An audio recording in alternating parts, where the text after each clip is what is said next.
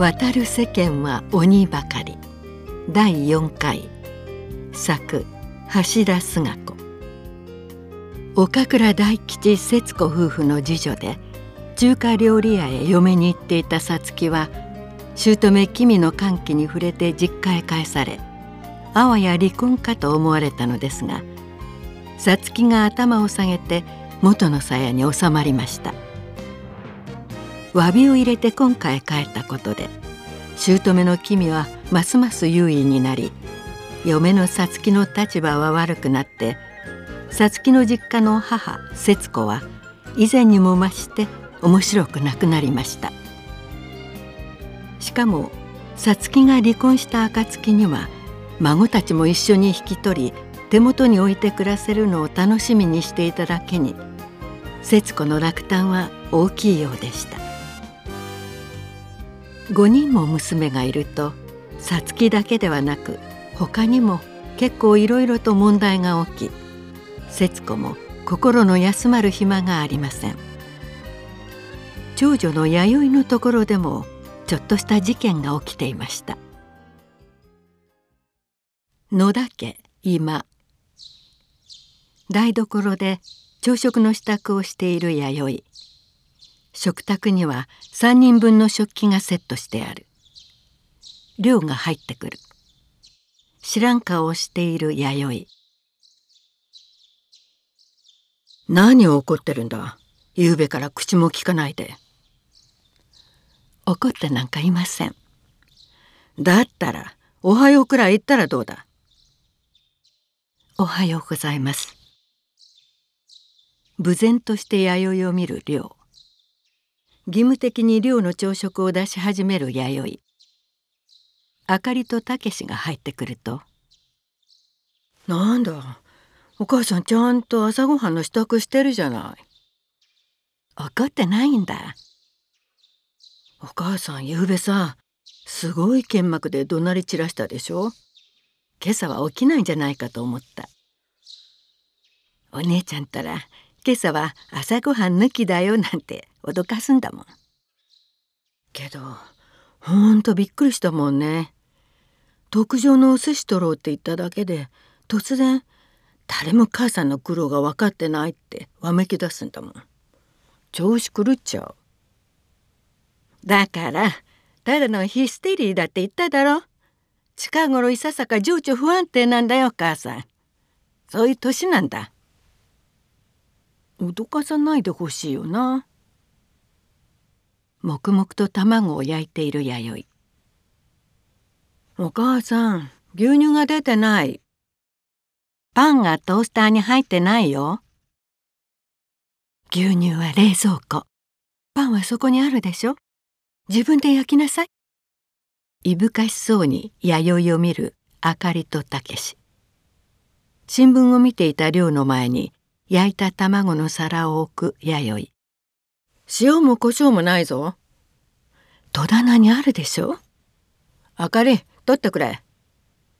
お母さん、塩と胡椒だって。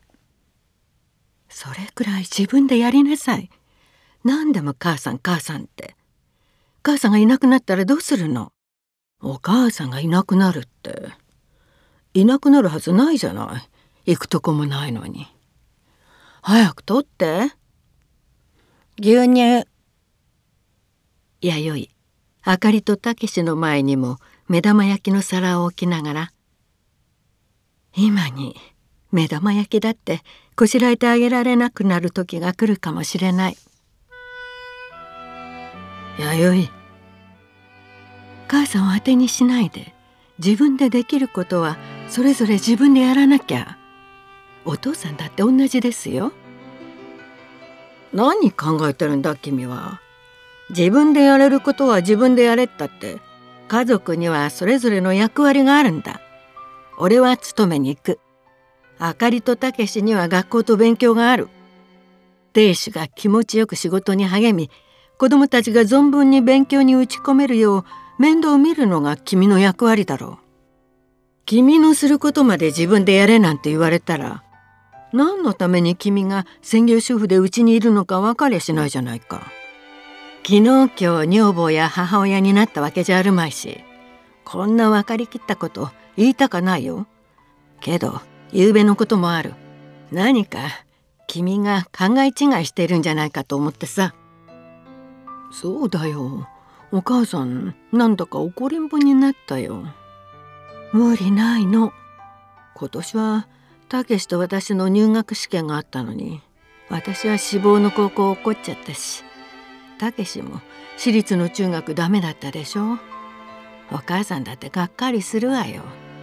夜も寝ないで私たちの受験勉強に付き合ってくれてたんだから。お前たちのこととは関係ない。これは女房として母親としての基本的な問題なんだ。だから言うんだ。まったく。今頃改めてこんなこと言わなきゃならないなんていい加減にしてもらいたいな。塩と胡椒。牛乳。諦めたように塩と胡椒。牛乳を持ってくる弥生。箸がない。サラダのドレッシング。本当に朝から何ぼんやりしてるんだ。また黙々と箸とドレッシングを持ってくる弥生。その弥生をふと不安そうに見つめるあかり。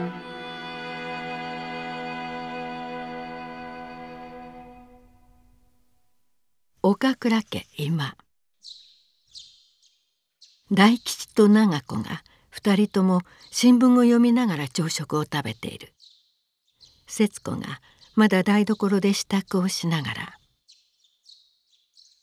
さつきが帰ってきた時は朝ごはんの支度から掃除洗濯までしてくれて話し相手にもなってくれるし本当に帰ってきてよかったと思ってたのにと自分も食卓に座ろうと振り向き。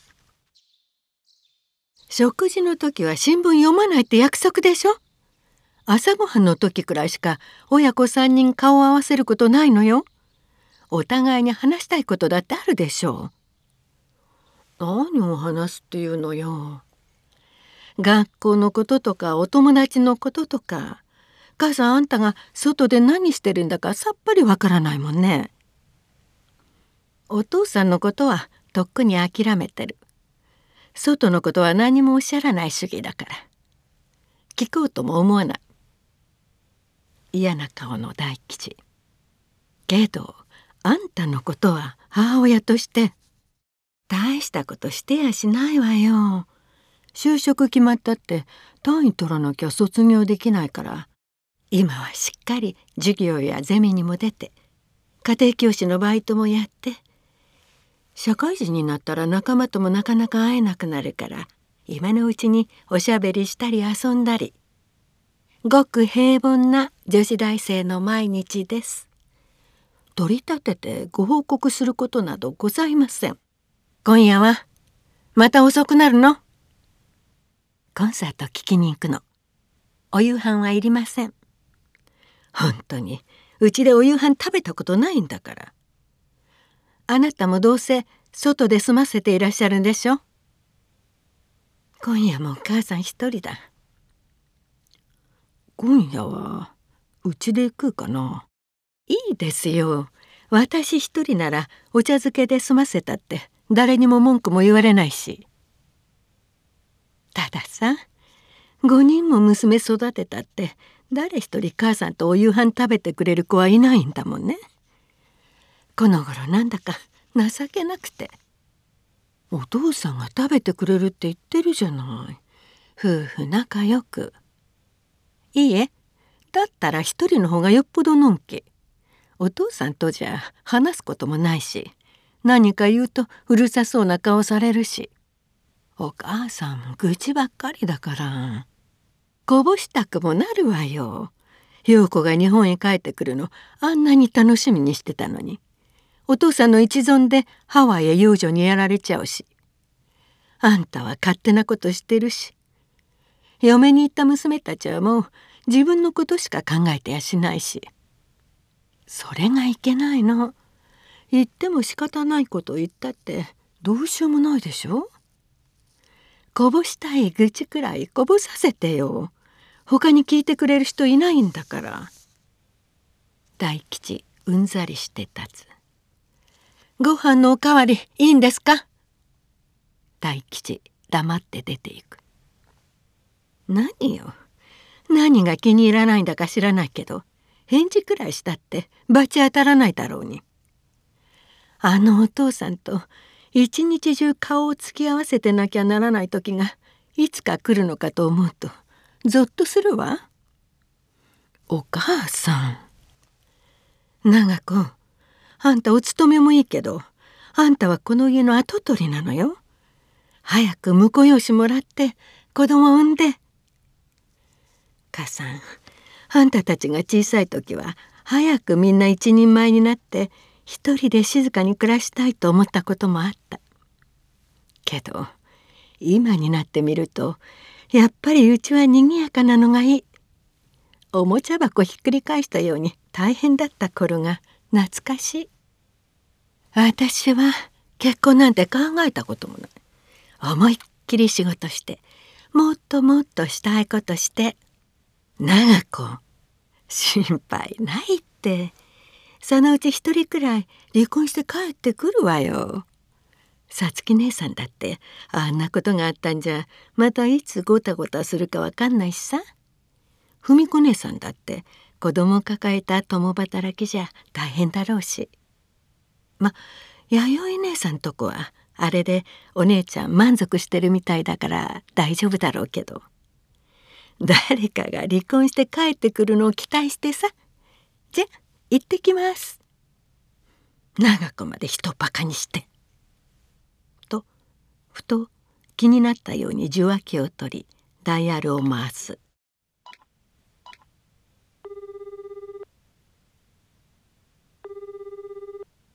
好楽ですか?」あお母さんでいらっしゃいますか？この度はいろいろと。恐れ入ります。さつきがおりましたらちょっと。中華料理店幸楽店。調理場で忙しく働いている幸吉勇さつき君来るとさつきに「電話。すみません。非常識だね。朝の一番忙しい時に電話してくるなんて」慌てて電話のところへかけて行き受話器を取るさつき「さつきです」なんだ母さん？岡倉家今。電話をかけている節子。なんだお母さんじゃないでしょう。人が心配してるっていうのに。そっちへ帰ったまんま梨のつぶてで。小島のお母さんもお母さんよ。今だって電話に出て母さんだって分かってるのにさ。一言の挨拶もないんだから。今忙しい時間だってことくらい承知してるわよ。けどいきなり何かご用ですかはないでしょう。あんたが悪いの。電話もよこさないで。どううまくいってるの？だったらいいけどあんたが悪くもないのに頭下げて帰ってまた嫌な思いさせられてるんだったらいつでも帰ってきなさいよ。何も辛抱することなんかないんだから。もしもし？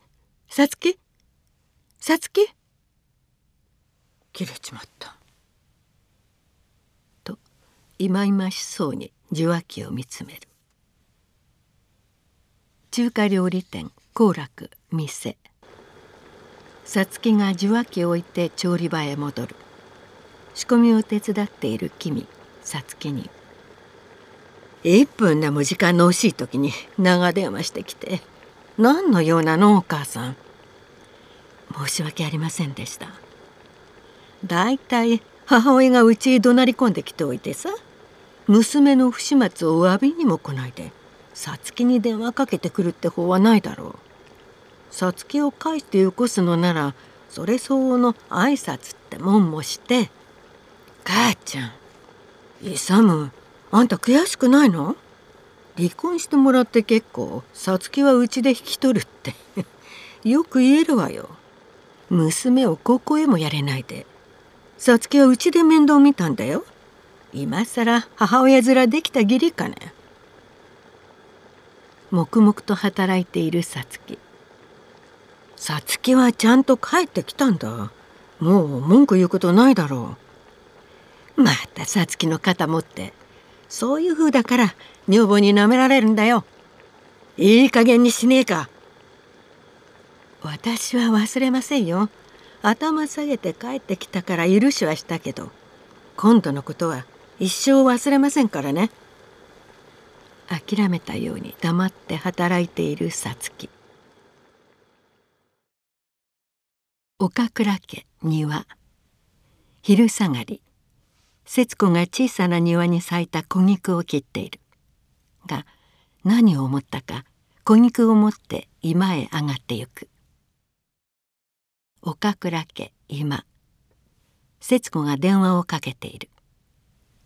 恐れ入りますが研究開発室の高橋文子をお願いいたします。食品メーカー会議室。文子がスタッフと会議をしている。とインターホンが鳴り女子事務員の声が流れる。チーフに岡倉のお母様とおっしゃる方からお電話です。会議中だから後でかけるって言ってちょうだい。何か急用かもしれませんよ。どうぞ。じゃあちょっととインターホンに「今行きます」と立つ。岡倉家今。電話している節子。あ文子？元気でやってる？徹さんものぞみも変わりないいえ大したことじゃないの。あんたの好きな小菊が今年も見事に咲いてあんたに見せたいから届けてあげようかと思って。何時頃家へ帰る？なんだったら今から会社へ持ってってあげてもいいのよ。どうせ母さん暇なんだから。食品メーカー事務室。